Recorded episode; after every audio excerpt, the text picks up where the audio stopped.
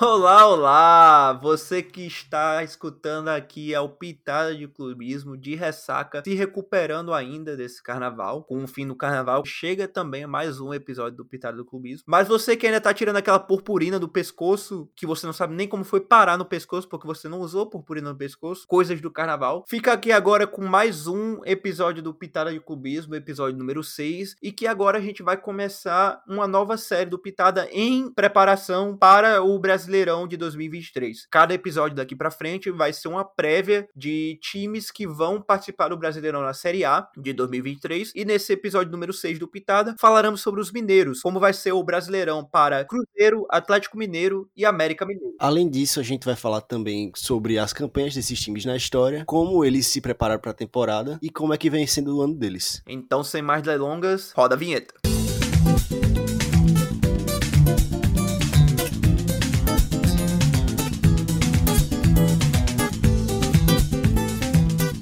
Começar o episódio dos Mineiros hoje, vamos falar primeiro do Cruzeiro, que é o maior time de Minas e também o mais fraco. Pronto, estamos em dois minutos de podcast, a gente já, já criou uma polêmica, né? Mas tudo bem.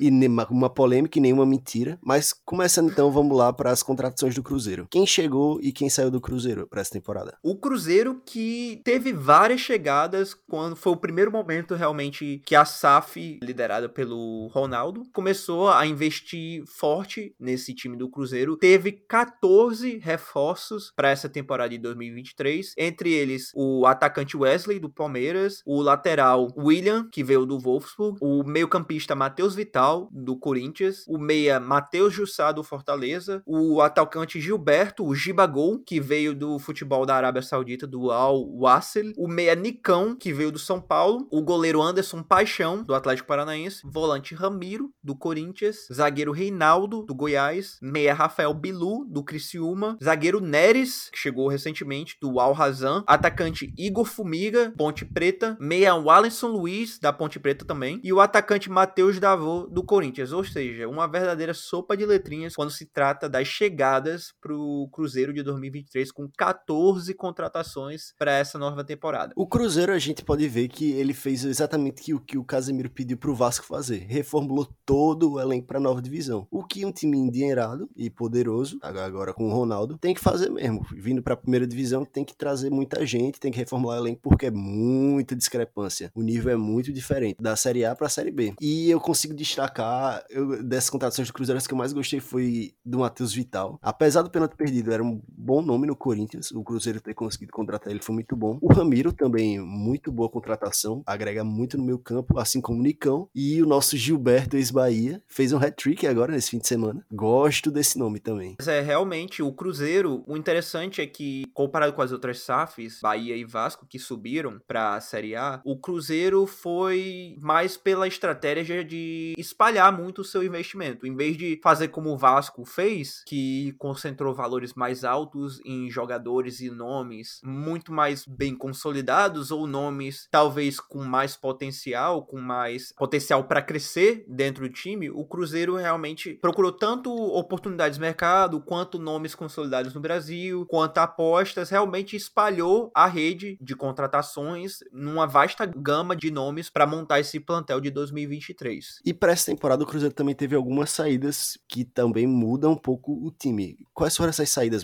Então, a principal saída do Cruzeiro que foi campeão da Série B no ano passado é do atacante Edu para a equipe do Diba, do futebol do Oriente Médio. Grande Edu. Edu que foi o líder em gols e assistências do time em 2022 na Série B, com 11 gols e 4 assistências, líder em ambos os quesitos na equipe que teve o melhor aproveitamento na competição no ano passado. E ainda dá para destacar também a saída do zagueiro Zé Ivaldo, que voltou para o Atlético Paranaense, que estava emprestado ao Cruzeiro ano passado, e foi também jogador fundamental da Série B campeã do Cruzeiro ano passado. Junto a Edu e Zé Ivaldo, tiveram também as saídas de William Potker, voltou para Curitiba, o lateral Rafael Santos para o Orlando City, lateral Giovanni Jesus para o FC Dallas da MLS também, e o Jajá, que também voltou para o Atlético Paranaense. Com essas entradas e saídas, o Cruzeiro vem, por enquanto, assim para a temporada e vai jogar o Brasileirão após três anos na Série B, que foram três duríssimos anos do Cruzeirense, que torce pro time que é o maior de Minas, né? O time que tem mais brasileirões, com quatro títulos, ganha de 66, 2003, 2013 e 2014, é com aquele emblemático time 13 14 com Everton Ribeiro e Arrascaeta. Ou, oh, desculpa, com Everton Ribeiro e Ricardo Goulart. Arrascaeta tava naquelas campanhas de Copa do Brasil, mas Ricardo Goulart, hoje no, no Bahia, né? Jogou uma barbaridade, jogou também no Palmeiras, Santos, enfim. Em 2013, aquele time do Alex Careca Cabeção, que inclusive tem até hoje e provavelmente para sempre, nesse formato de 20 times, a maior campanha da história dos pontos corridos. 100 pontos, porém, a gente tem que lembrar que eram 24 times, 46 rodadas, e por desempenho, por aproveitamento, a campanha, por exemplo, do Flamengo seria melhor, e a campanha do Galo, que a gente vai falar mais pra frente, também seria melhor. Flamengo 2019 e Galo 2021. Mas a gente tem que lembrar que a última campanha do Cruzeiro no Brasileirão foi aquela, né? De 2019, só que foi o 17 lugar. Aquele rebaixamento do Fala Zezé. Aquele rebaixamento ali realmente foi triste, mas depois de passar por um calvário de três anos na Série B, depois de torcedor do Cabuloso ver o seu clube em beira de falência, veio a primeira SAF do futebol brasileiro, com não investimento estrangeiro, não investimento da Arábia Saudita, nenhum investimento de, de nenhum, nenhum grupo americano, mas de uma própria cria e lenda do futebol do clube, do Ronaldo, que alavancou o time e trouxe o título da Série B em 2022 e acabou com esse sofrimento de Cruzeiro estar há tanto tempo fora da Série A, né? E esperamos que não venha a cair de novo para a Série B em 2023, porque o Cruzeirense, vamos falar a verdade, já deu de sofrer, né? Já, já tá bom do, do que passou o Cruzeirense nos últimos três anos. Em Minas, a galera costuma dizer que a torcida do Cruzeiro é um pouco soberba comparado com as outras. Tem que ser mesmo, é o maior time, bem maior. Mas esses três anos foi para botar aquela humildade né, nos torcedores. Lavar a alma. É o famoso lavar a alma. Lavou a alma, agora eles entenderam como que é. E ficaram mais tempo do que o Atlético Mineiro na sua história, né? Na Série B, é bom lembrar, foram três temporadas seguidas. E, inclusive, essa campanha do ano passado foi a, a quarta melhor campanha da história da Série B. Ficou atrás apenas de Palmeiras em 2012, de Corinthians em 2008 e de Grêmio em 2007, acho que é 2007. E empatado com é. Goiás de, 2000, de 2013. Então, assim, foi uma aquela campanha e tinha tudo para esperar do Corinthians, tá? É porque no final do campeonato a gente lembra, o Cruzeiro começou a tirar o pé, começou a perder jogo, depois já tinha garantido o título, mas de fato era um time muito acima dos outros da Série B do ano passado. Não, com certeza. E eu tenho aqui, inclusive, esses dados. No Brasileirão da Série B do ano passado, o Cruzeiro foi o campeão. Em 38 jogos teve 23 vitórias, 9 empates e 6 derrotas. Só que, detalhe, dessas 6 derrotas, até se sagrar campeão, infelizmente, em cima do Vasco 3 a 0 com o Mineirão lotado, até se sagrar campeão, o Cruzeiro só tinha 3 derrotas na Série B inteira e veio acumular as outras 3 derrotas dessa campanha de 6 derrotas no finalzinho mesmo do, da Série B, já depois de ter tirado o pé, já depois de ter, de ter se sagrado campeão. Então, realmente vinha num ritmo muito forte e foi um dos poucos, se não o único time que jogou futebol naquela Série B que pode ser esquecida, pode ser jogada no mato e nunca mais falar vindo aqui de um torcedor vascaíno que não quer saber mais de Batalha de Tu, né?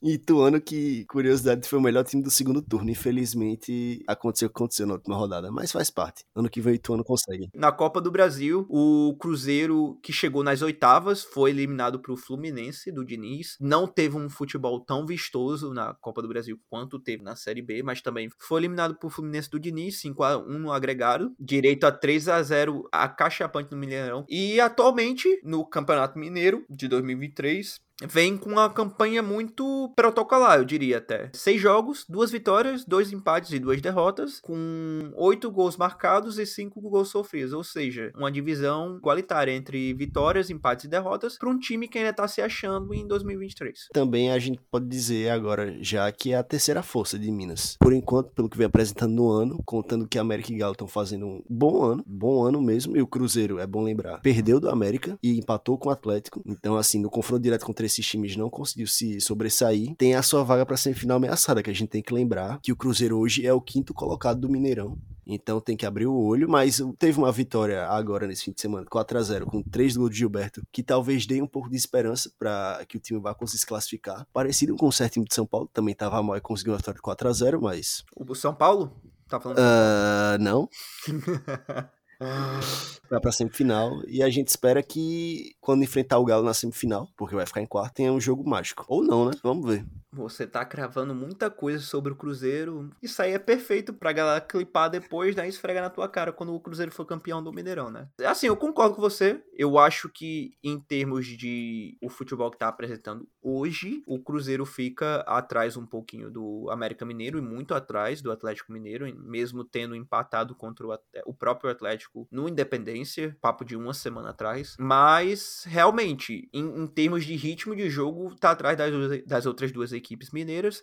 Só que em termos de plantel do elenco da equipe, eu acho o elenco do Cruzeiro, depois que sim, se encaixar, até melhor, até superior ao elenco do América Mineiro. Mas isso a gente vai tocar mais pra frente. Sim, sim. Então vamos passando pro, pra esse histórico, pra esse ano. O que é que você pode me dizer de destaque do Cruzeiro esse ano? Pô, então a gente falou realmente caminhão de contratações que o Cruzeiro trouxe para essa temporada, 14 novos jogadores. Mas o destaque para mim é esse novo trio de ataque que é Gilberto, Bruno Rodrigues e Wesley. E por que eu acho esse ataque especialmente interessante? Porque Bruno Rodrigues, ele é um atacante muito versátil, ele pode jogar pelos lados do campo, ele pode jogar como centroavante, como 9. O Gilberto tende a ser o 9 na, na maioria das ocasiões, mas ele tem ainda, tá, ainda é um jogador que tá muito inteiro para jogar pelos lados, ou seja, ele pode cair pela esquerda para deixar o Bruno Rodrigues ser o 9 e mudar um pouco a cara desse ataque, dependendo do, do adversário que o Cruzeiro enfrentar. É muito interessante, né, de ver Gilberto Bruno Rodrigues fazendo essa troca. Em alguns jogos que eu pude ver do Cruzeiro,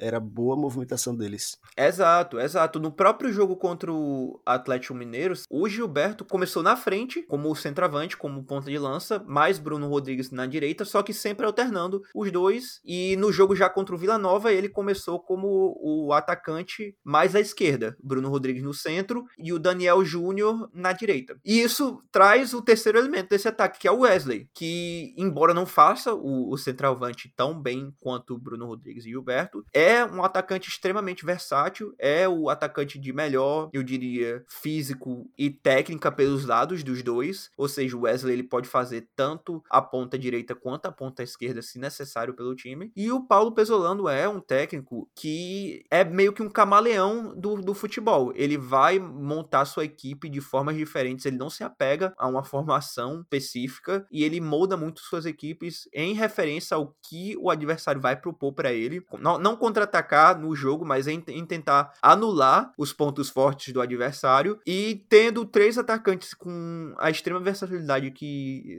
tem Gilberto, Bruno Rodrigues e Wesley, eu estou muito animado para ver como esse ataque vai funcionar do Cruzeiro em 2023. Só me preocupa um pouco que essa reformulação do Cruzeiro tá um pouco mais lenta e um pouco mais demorada, ainda mais que não é um trabalho novo, apesar de ter vários novos jogadores. Sim. É meio um trabalho novo, né? Metade de trabalho novo, tanto jogador que veio. Mas, assim, o time tem tudo para se encontrar e poder conseguir seu objetivo, que primeiro, com certeza, é permanência na Série A. Como são nove vagas para Libertadores, oito se a gente não ganhar a Sul-Americana, sete se não ganhar Libertadores, que eu acho difícil. Talvez de beliscar ali uma vaguinha na Libertadores, que a gente tem que lembrar que o América, por exemplo, ano passado não pegou Libertadores por culpa da, exclusivamente dele. Mas eu vou falar, a gente vai falar isso mais pra frente. E no ano anterior beliscou Libertadores. Então assim, o Cruzeiro tem como primeiro ir lá se safar do rebaixamento e depois pensar em tentar pegar um nono, oitavo lugar, garantir ali uma vaguinha na Libertadores que pode dar uma grana a mais pro time e mais visibilidade pra SAF e é algo importante pro Cruzeiro. Agora, no estilo de jogo do Cruzeiro, o que vem me preocupando bastante também é a bola aérea. Sim. A zaga às vezes ali se complica na bola aérea, falta perto, bola parada. O gol contra o Atlético vem no. Beleza, que foi um golaço do Hulk e tal, mas ainda assim foi uma falta ali perto da área. E em uma das derrotas, o gol que o Cruzeiro sofre é numa, numa bola, num cruzamento que vem, que a zaga bate cabeça e o cara do Democrata sobe sozinho e faz o gol. É algo a se ver e algo a se treinar, porque preocupa um pouco. É, sim, eu tinha exatamente o setor defensivo como minha maior preocupação para o Cruzeiro em 2023. Porque se tem um um ataque explosivo muito potencial de um lado, do outro lado, a defesa deixa um pouco a desejar nesse começo de 2023. Em seis jogos do Mineirão, o Cruzeiro sofreu cinco gols. E o único jogo que não sofreu e que conseguiu o famoso clean sheet foi na vitória de 4 a 0 contra o Vila Nova. Então, realmente, o Cruzeiro sofrendo. Só corrigindo a informação que eu dei antes, eu, pensei no Pouso Alegre, falei Democrata, o Cruzeiro perdeu pro Pouso Alegre, 1 a 0 esse gol de cabeça que eu falei, que a zaga bateu cabeça. E reiterando, né, que os times do mesmo grupo, assim como no Paulista, não se enfrentam no Mineirão e o Democrata é do grupo do Cruzeiro. Mas indo agora pro estilo de jogo do Cruzeiro do Paulo Pesolano, que Pesolano já está no Cruzeiro há mais de 60 jogos com essa equipe, então já se cria realmente uma identidade, uma, uma cara do, do jeito que o time se posta em campo. Como é que você vê esse estilo de jogo do Cruzeiro, Guilherme? Ah, eu gosto do estilo de jogo do Cruzeiro. É um jogo bem trabalhado. O time trabalha bem de trás, com uma saída de bola curta. Normalmente eles saem com três, né? A gente fala, fala com três, que são os dois zagueiros, e o volante, que é o primeiro no meio campo, descendo para ajudar nessa marcação. E às vezes com um time mais fechado, a gente pode ver que o Rafael trabalha muito com a bola nos pés. Ele é muito ativo na construção quando um time tá muito fechado. E aí o volante acaba subindo e ficando junto com, na mesma linha dos laterais. Aí vira uma série 2-3 com o Rafael ajudando ali. É bem perigoso, de fato é bem perigoso. Contra a América a gente viu o Rafael entregando uma bola, mas costuma dar certo e costuma ajudar o Cruzeiro a afogar uma pressão alta, por exemplo. Eu acho muito interessante o jeito que o Cruzeiro se posta na saída de bola e na transição para o ataque, porque invariavelmente, não importa o estilo tático que o Cruzeiro entra na partida, ele sai como você falou, ele sai com três jogadores na primeira linha e faz muito o uso dessa construção do time de dentro para fora com passes chaves espetado para os lados do campo. Ou seja, o Cruzeiro começa com passes curtos, saindo, jogando com a bola essa primeira trinca na primeira fase do, do time. Constrói muito pelo meio, tem nos seus meio-campistas, tem na descida do, do centroavante móvel pro meio para ajudar na construção de jogo como um, dos seus, digamos assim, marcas mais registradas dessas equipes do Paulo Pesolano. E dessa construção do meio, dessa troca de passe do meio, eles desafogam o jogo pros laterais, alas ou pontas em, em questão para criar situações de perigo, numa transição rápida, numa construção que muitas vezes pega o time adversário de surpresa, como foi, por exemplo, o gol que eles fizeram em cima do Atlético Mineiro com o próprio Bruno Rodrigues escapando depois de uma troca rápida, numa saída de bola na intermediária do próprio Cruzeiro e lançando o Bruno Rodrigues em profundidade. É uma coisa que eu gosto, que é comum tanto no Cruzeiro quanto no Atlético, com esses dois técnicos, que é uma verticalização com passes muito rápidos. Não aqueles lançamentos longos, é verticalização, passe rasteiro, quebrando linha, e em dois, três toques os caras já estão lá na área, já estão criando perigo. Coisa que a gente viu no último jogo contra Vila Nova, por exemplo, vários passes do Cruzeiro no espaço, muitos passes no espaço, principalmente pro Gilberto, que teve várias chances. Claro, Vila Nova é uma equipe mais fragilizada, mas mesmo assim, é bola chegando na, na ponta, como você bem falou, que vai do meio para a ponta e da ponta já botando no meio, de novo, só que pro atacante, né? Já enfiando bola, já botando o Gilberto para trabalhar. E foi assim que ele fez dois dos três gols, né? O outro foi de pênalti, mas teve alguns bons lances, gols anulados. É algo que eu gostei de ver no último jogo e, e que vai ser um padrão desse time pro resto do ano com certeza. E falando já do, do resto do ano, eu sei que você já comentou um pouco sobre isso, mas projetando o Cruzeiro para a temporada, tanto no Campeonato Brasileiro quanto para a Copa do Brasil, é um time que você vê brigando por títulos, vaga na Libertadores, vai ser aquele time caqui que joga o ano todo, não tem gosto de porra nenhuma, ou você acha que vai ter problemas ou até ameaça do rebaixamento? Eu acho que vai ser um time que vai jogar bem, vai jogar bonito na minha cabeça, pelo menos, vai jogar um bom futebol. Vai ser bom de assistir o time desse Cruzeiro jogar. Deve, primeiro, ter a mentalidade, claro, de permanecer na Série A, mas tem mais time, tem time que mais de ter mais do que isso. Primeiro, olhar para baixo, ter a humildade, porque tem muitos times melhores que o Cruzeiro. Mas dá para chegar em alguma posição ali, oitavo, nono, e se garantir numa, numa Libertadores, quem sabe. É, para mim eu acho que realmente, se pro Cruzeirense, um ano tranquilo, um ano que pegasse a Sul-Americana, já estaria de muito bom tamanho. Não ter que se preocupar com o fantasma do rebaixamento, acho que é realmente o maior objetivo, tanto da administração do Cruzeiro quanto do próprio torcedor que não quer sofrer mais em 2023. Mas assim, para mim pegar a Libertadores seria realmente com tudo dando certo, com tudo dando muito certo, porque eu acho que essa defesa do Cruzeiro do jeito que tá deixa um pouco a desejar e me preocupa muito essa defesa do Cruzeiro eh, aguentando 38 rodadas no Campeonato Brasileiro que tá recheado de times que vão conseguir abrir a defesa do, do Cruzeiro, vão conseguir fazer o cabuloso sangrar em partidas. Se o Cruzeiro tiver que ir para tiroteio, enfrentando defesas boas, vai ser complicado, vai ser difícil. Sim. É coisa que o Cruzeiro vai ter que acertar. Para fechar aqui é, sobre o Cruzeiro e, e ir para Atlético Mineiro e América Mineiro, para você, qual é o jogador para ficar de olho no Cruzeiro em 2023? Ah, o jogador para ficar de olho, sem dúvida, para mim é o Gilberto. voltando pro Brasil depois daquele 2019 mágico no Bahia. Eu acho que tem algo ali pra gente ficar de olho. Sabendo que você ia muito provavelmente escolher o Gilberto, eu escolhi um jogador diferente, eu escolhi o Bruno Rodrigues, que não atuou muito bem ano passado, ficou meio que ofuscado pelo Edu na campanha do ano passado, ele tem características interessantes para dar tanto de assistência, para dar tanto de, de, finalização nesse time, é, criar situações interessantes. Eu acho que ele vai ser meio que nesse ataque do Cruzeiro o cara que dita muito o ritmo das ações ofensivas, com o Gilberto sendo mais o cara para botar a bola para dentro. Ah, com certeza, com eles dois e o Wesley, esse ataque, como você bem falou, é um ataque legal para você ficar de olho. E deixa eu fazer uma pergunta meio diferente agora. Vai lá joga num Cartola esse ano, você escalaria quem do Cruzeiro? Ah. Quem você não ah. deixaria de escalar nunca? Agora, realmente, no Cartola, a situação muda um pouco o cenário, porque eu sou muito de confiar, principalmente no ataque, nas pratas da casa, na galera que já mitou e já rendeu para mim. E eu não posso deixar de ir com o Gibagol, que é a constante maior nesse time do Cruzeiro e é o jogador que eu sei que, sei lá, numa quinta-feira à noite, num jogo contra o Cuiabá, eu sei, eu posso contar com ele para meter pelo menos um golzinho aí. Ah, certeza. O Gilberto é, vai ser muito bom de se ver. Um cara que inclusive, uma dica para mim, é fundamental no cartola, é sempre tentar botar o batedor de pênalti do time, porque vai que, né? Que é o Gilberto. Provavelmente vai ser o batedor. No último jogo foi, então não deve mudar muito. Deve ser o batedor. Para mim também é o cara para botar no cartola. E um pouco de olho no Rafael Cabral. Boa Às escolha. vezes ele faz umas, umas defesas boas, umas partidas míticas. Então, assim, olhinho no Rafael Cabral também. Vai que ele consegue, talvez não garantir um XG por causa da defesa, mas garantir umas boas defesas, deve ser uma opção barata. Mas para perto do cartola a gente fala melhor. Então é isso, esse é o Brasileirão do Cruzeiro. E agora, continuando aqui, a gente vai falar do time que a gente considera a força do meio do Mineirão, por enquanto. Time que óbvio. você considera, né? Mas tudo bem. e que conseguiu uma Libertadores no ano retrasado, ano passado tinha tudo para conseguir, infelizmente, para eles, óbvio. Empatou na última rodada e perdeu a vaga pro Fortaleza. Pessoalmente, para mim, eu achei ótimo, mas para eles, péssimo.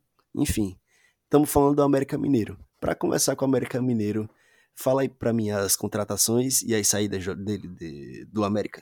Realmente, o América que também teve muitas mudanças em relação à equipe do ano passado. É, principal entre elas foi a chegada do meia da Belmonte, do Goiás. Veio também o lateral Nino Paraíba, do Ceará. O zagueiro Wanderson, do Atlético Goianiense.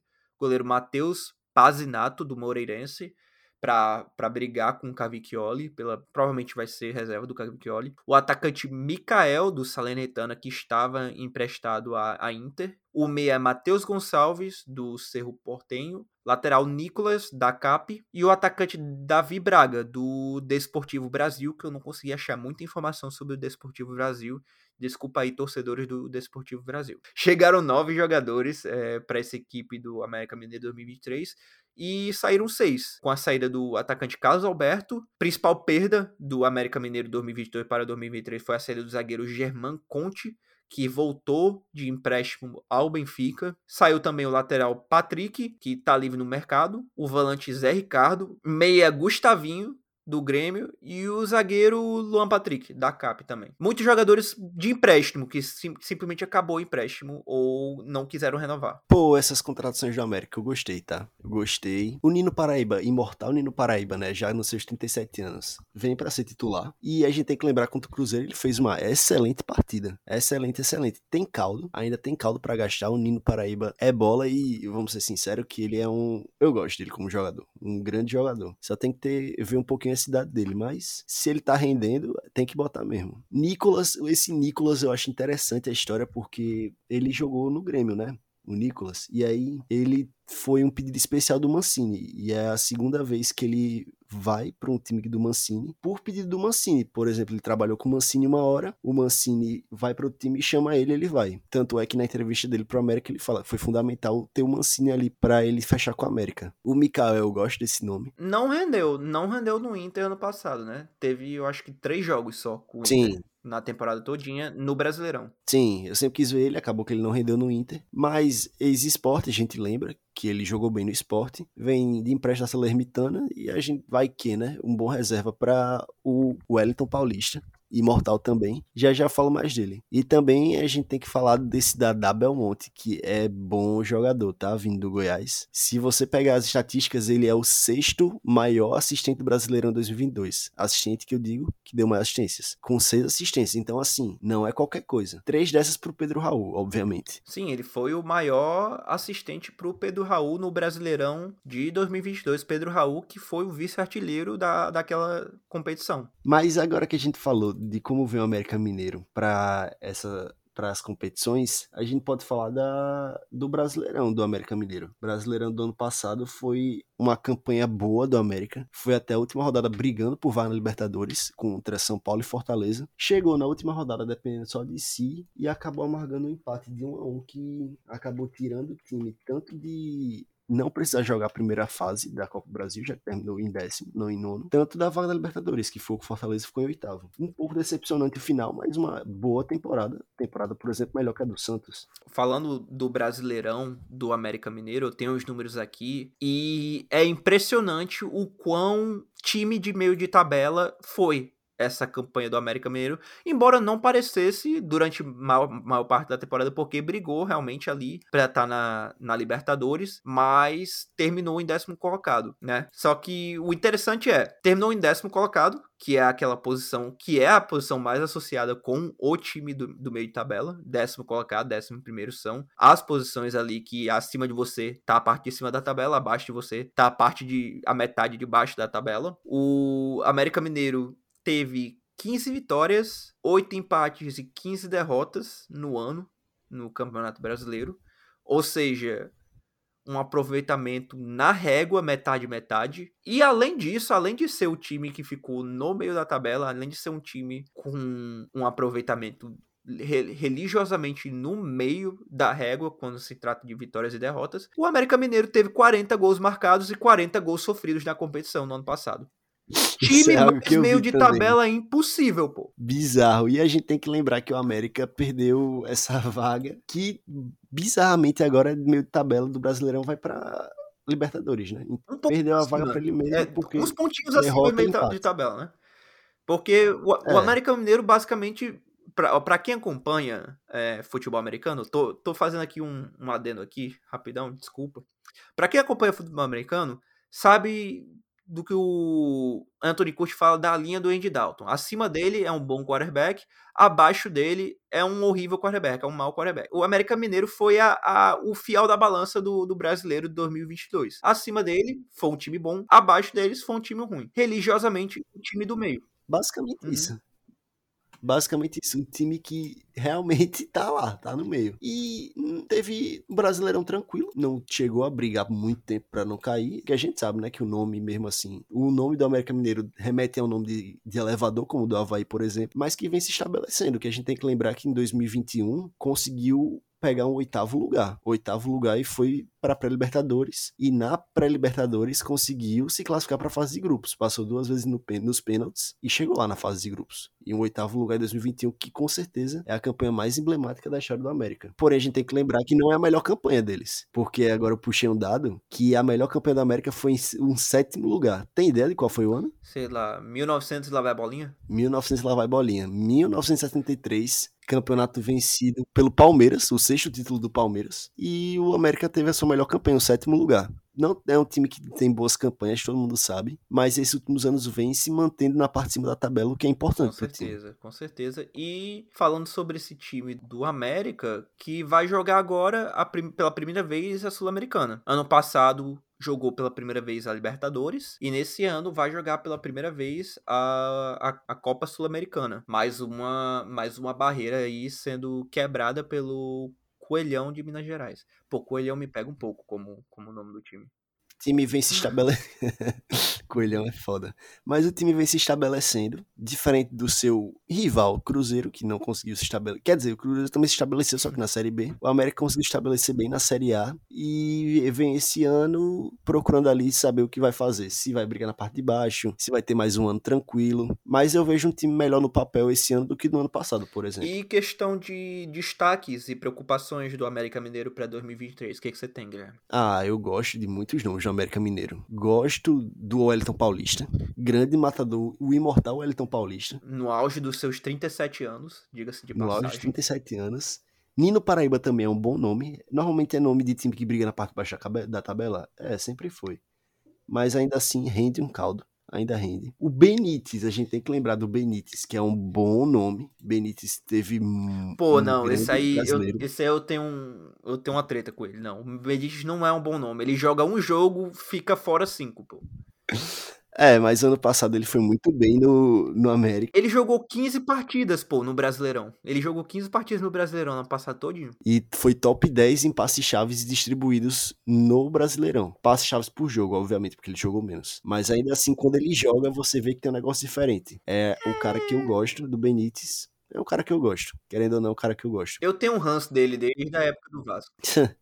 Felipe Azevedo é outro nome bem legal do América. É um cara que pode render ali na ponta. Tem tudo pra continuar trabalhando e faz, dando bons frutos no América. Eu gosto do nome do Felipe Azevedo. Querendo ou não, o trabalho do Mancini já é bem consolidado, né? Já tá mais de um ano no clube. Mais de 40 e tantos jogos com, com o América Mineiro. É, ele tá bem consolidado e o time vem se destacando esse ano também. Por quê? Porque ganhou o clássico contra o Cruzeiro, a gente tem que lembrar 1 a 0 Tá invicto no, no Mineiro. Claro, vai enfrentar o Galo. Quando você estiver ouvindo esse podcast, talvez já tenha enfrentado ou vai enfrentar no mesmo dia, mas ainda assim continua invicto. E tem o melhor ataque, melhor- a melhor defesa da competição. 11 gols feitos e 2 gols sofridos. E gols bem distribuídos, tendo três caras com dois gols, como o Mateuzinho com dois, o Wellington Paulista com dois e o Aloysio com dois. É, na verdade, 4 quatro, quatro gols sofridos. 11 gols marcados e 4 sofridos. Só correção rapidinho.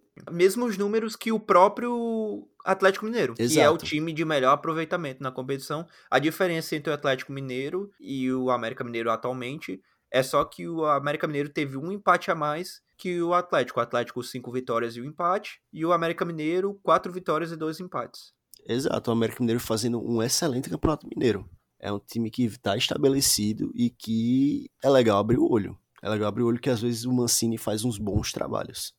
Com certeza. Você falou de vários bons nomes, fora o, o Benítez, né? Vamos concordar aqui. Mas você, você deixou de citar o cara que foi o principal jogador do América Mineiro no Brasileiro no ano passado, o meio-campista Juninho, que foi o líder em assistências do time e o líder em gols também, é, se eu não me engano. Não, o líder em gols foi o Henrique Almeida, desculpa, mas ficou em segundo no quesito de gols pelo América Mineiro no Brasileirão do ano passado. O Juninho que teve seis assistências e cinco gols, uma contribuição de, de 11 participações em gols dos 35 jogos que jogou no Brasileirão 2022. Isso aí dá uma média de ponto .32 participações em gols a cada 90 minutos. Ou seja, a cada três jogos, o Juninho tá, tava dando ou uma assistência ou um gol para a equipe do América Mineiro. Foi realmente um, jogador que rendeu bastante nesse meio de campo do Alviverde Mineiro. Sim, inclusive agora o- com a contratação do Adabel Monte, o América tem dois caras que foram top 6, top 6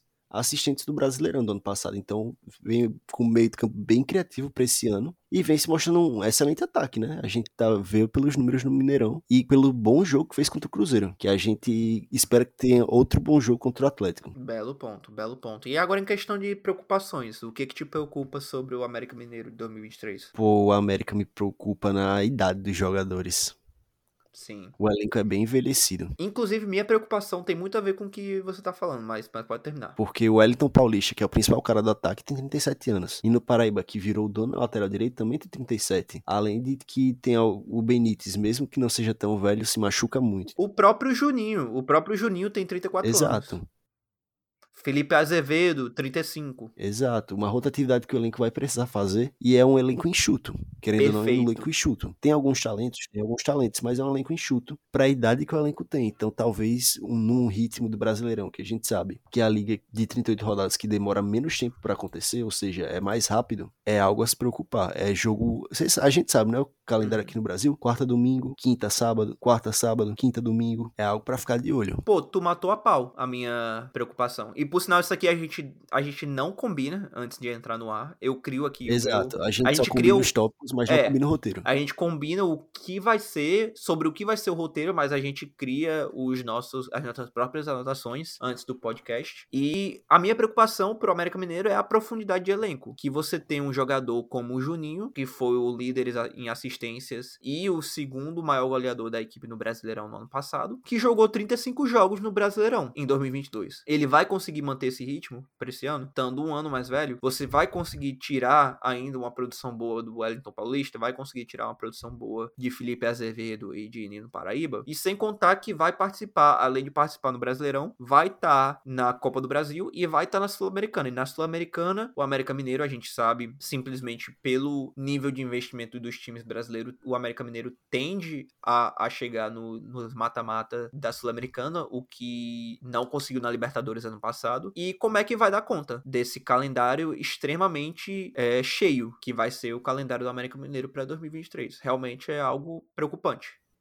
Exato, e se você pegar, por exemplo, o time titular contra o Cruzeiro, o meio de campo veio com Ale, Benítez e Juninho. Benítez se machuca muito, é de vidro. Juninho, 34 como você bem disse, e Ale, que jogou, tá, jogou bem, fez um bom jogo contra o Cruzeiro, 32 anos. O Elton Paulista não jogou, mas 37. Felipe Azevedo jogou no ataque. Então, assim, é algo pra gente ficar vendo. Elenco envelhecido enxuto talvez complique um pouco para a sequência do ano. Realmente. Mas é um bom elenco ainda assim. Sim, e o estilo de jogo do Wagner Mancini no Américo Mineiro, Guilherme?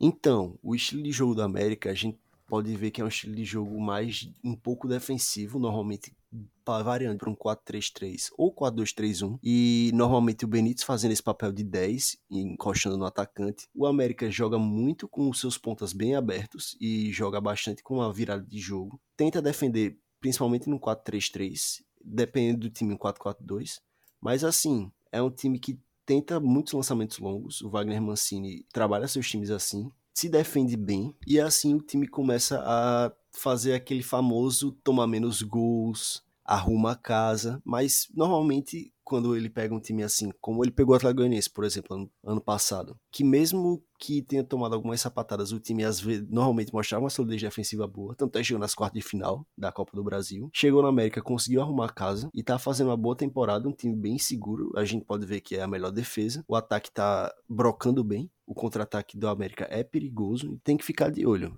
É um time, aquele clássico time brasileiro que se defende bem, contra-ataca mortalmente e é treinado para isso. Sim, é um time que eu não diria que é um time retranqueiro. Eu não acho o América Mineiro retranqueiro como foi, por exemplo, a equipe do Cuiabá ano passado. Ano passado achei o Cuiabá muito mais retranqueiro que o América Mineiro. Mas é uma equipe que, que se agarra muito na solidez defensiva e na verticalidade, na, na transição rápida do seu contra-ataque, para realmente criar uma campanha que, que lhe mantém ali no, no fiel da balança no meio do, do Campeonato Brasileiro. Eu acho que é. O problema, eu acho que pro América Mineiro esse ano é que é um campeonato brasileiro com um nível de qualidade elevado, comparado ao ano passado. E talvez a mesma fórmula que rendeu ao, ao América Mineiro décimo lugar e oitavo lugar nos dois anos anteriores, renda uma posição mais baixa na tabela, mas é um time que não me surpreenderia se continuar na Série A para 2024. Inclusive, ele,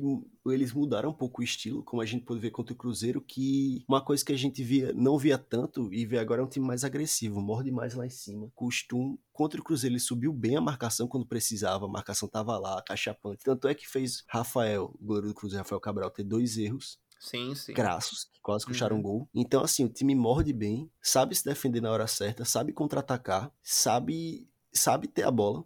É um time que sabe fazer tudo bem. Então, pro estilo de jogo deles, eu acho que vai ser bem legal de ver contra os times grandes. Tem tudo para fazer um jogo chato. Aquele time chato que não é retranqueiro, que sabe se defender, sabe subir linha quando precisa, que pode dar trabalho. Claro que talvez o trabalho também se perca e o Mancini seja demitido daqui a dois meses. A gente não tem como saber. Não, é um trabalho solidez. A palavra é solidez. É um trabalho bem sólido e é uma equipe que vem para fazer um brasileiro ali na média, mais uma vez, né? Mais uma vez. É, e indo agora para os jogadores, invertendo aqui a ordem, agora qual é o jogador que você escalaria para o seu time do Cartola? Pô, o Wellington Paulista é um cara extremamente bom de se escalar, mas eu dou outros dois nomes bem legais também para não ficar só no óbvio, que é o Aloísio, que vai ser revezar com o Wellington Paulista, normal provavelmente nesse Brasileirão. Vem fazendo bons gols, vem tendo boas, boas partidas. Então a gente tem que ficar de olho no Nino Paraíba. Normalmente ele tem muitos desarmes e com a solidez defensiva do América contra times menores, por exemplo, talvez aqueles 5 pontos de XG e os desarmes do Nino façam uma pontuação boa. Ainda mais pro preço dele que deve estar tá bem abaixo. Eu já fui numa rota diferente. Eu fui com o goleiro Matheus Cavicchioli, que foi o segundo maior pontuador do América Mineiro no ano passado, no Cartola, ficando atrás somente do Juninho.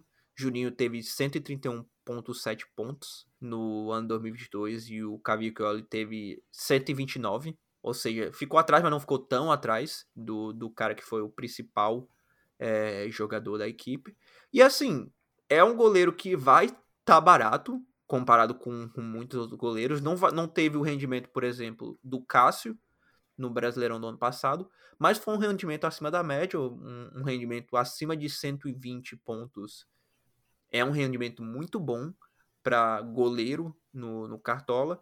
Então, assim, se você tá precisando economizar em certas áreas, o Cavicchioli é uma ótima opção, principalmente em jogos que não enfrentar um ataque super potente, como o ataque do, do Flamengo, o ataque do Palmeiras. Se enfrentar um time assim, num ataque mais tranquilo, tem grande chance de sair com o SG e pode ser uma boa aposta para pegar aquele, aquelas pontuações e aquela valorizada no começo do campeonato. Pô, o goleiro do América só vai ter que tomar cuidado quando enfrentar, tipo, time grande mesmo, como você falou Inclusive, por exemplo, o Santos e Lucas Lima. Então, tomar cuidado, né? Nesse aí, o Cavicchioli já é titular no meu time do cartão, tá? Contra o, o Santos, o Cavicchioli já é titular no meu time. O Caba quer fazer menos 10 no cartão, bizarro. SG já está garantido, pô. Na Austrália, ele já, já apontou 8. De já. fato, o é João bizarro. Paulo, se você tá falando de João Paulo, já tá com os 8 pontos dele lá. Os 5 mais Calma, a gente vai falar do João Paulo. Que, que, por sinal, foi um ótimo goleiro pro Cartola. É, mas, mas vai chegar lá, calma lá. chegar lá. Mas então o jogador que pode trazer algo diferente para esse time do América Mineiro em 2023. Quem você acha que é um jogador interessante para ficar de olho? Eu acho interessante ficar de olho no Dada Belmonte, junto do Benítez. Acho uma boa dupla de meio de campo. Acho bem criativo, passes bem qualificados. Assim, quando o Benítez jogar, óbvio, a gente sabe. E o Ale ali também é bem legal de se ver, então vamos ficar esperto para ver. Essa, eu não digo um jogador só porque eu digo essa trinca. É uma bela de uma trinca, então assim, vamos ficar de olho, porque o meio campo do América tem tudo para ter um, bons momentos no Brasileirão. É, o nome que eu escolhi também foi da W Monte, e para não ficar repetitivo, realmente ano temporada passada foi meio que um cartão de visitas dele, se firmando na Série A. Foi a melhor temporada dele na, na Série A, sendo o principal armador daquela equipe do Goiás. E tem tudo para ser titular no América Mineiro e, e ver se vai se firmar de vez como um jogador constante na Série A, um jogador de presença constante na Série A. Tem tudo para fazer isso esse ano em uma temporada boa. Opa, beleza? Então, o episódio da prévia do Campeonato Brasileiro dos Mineiros ficou um pouco longo, então a gente decidiu dividir em duas partes. Você acabou de escutar a primeira parte com a prévia do Campeonato Brasileiro do Cruzeiro e a prévia do América Mineiro também. Segunda parte já vem aí no feed, pode procurar no feed, com a prévia do Campeonato Brasileiro para o Galo e um giro de notícia com as principais notícias do futebol brasileiro. Valeu!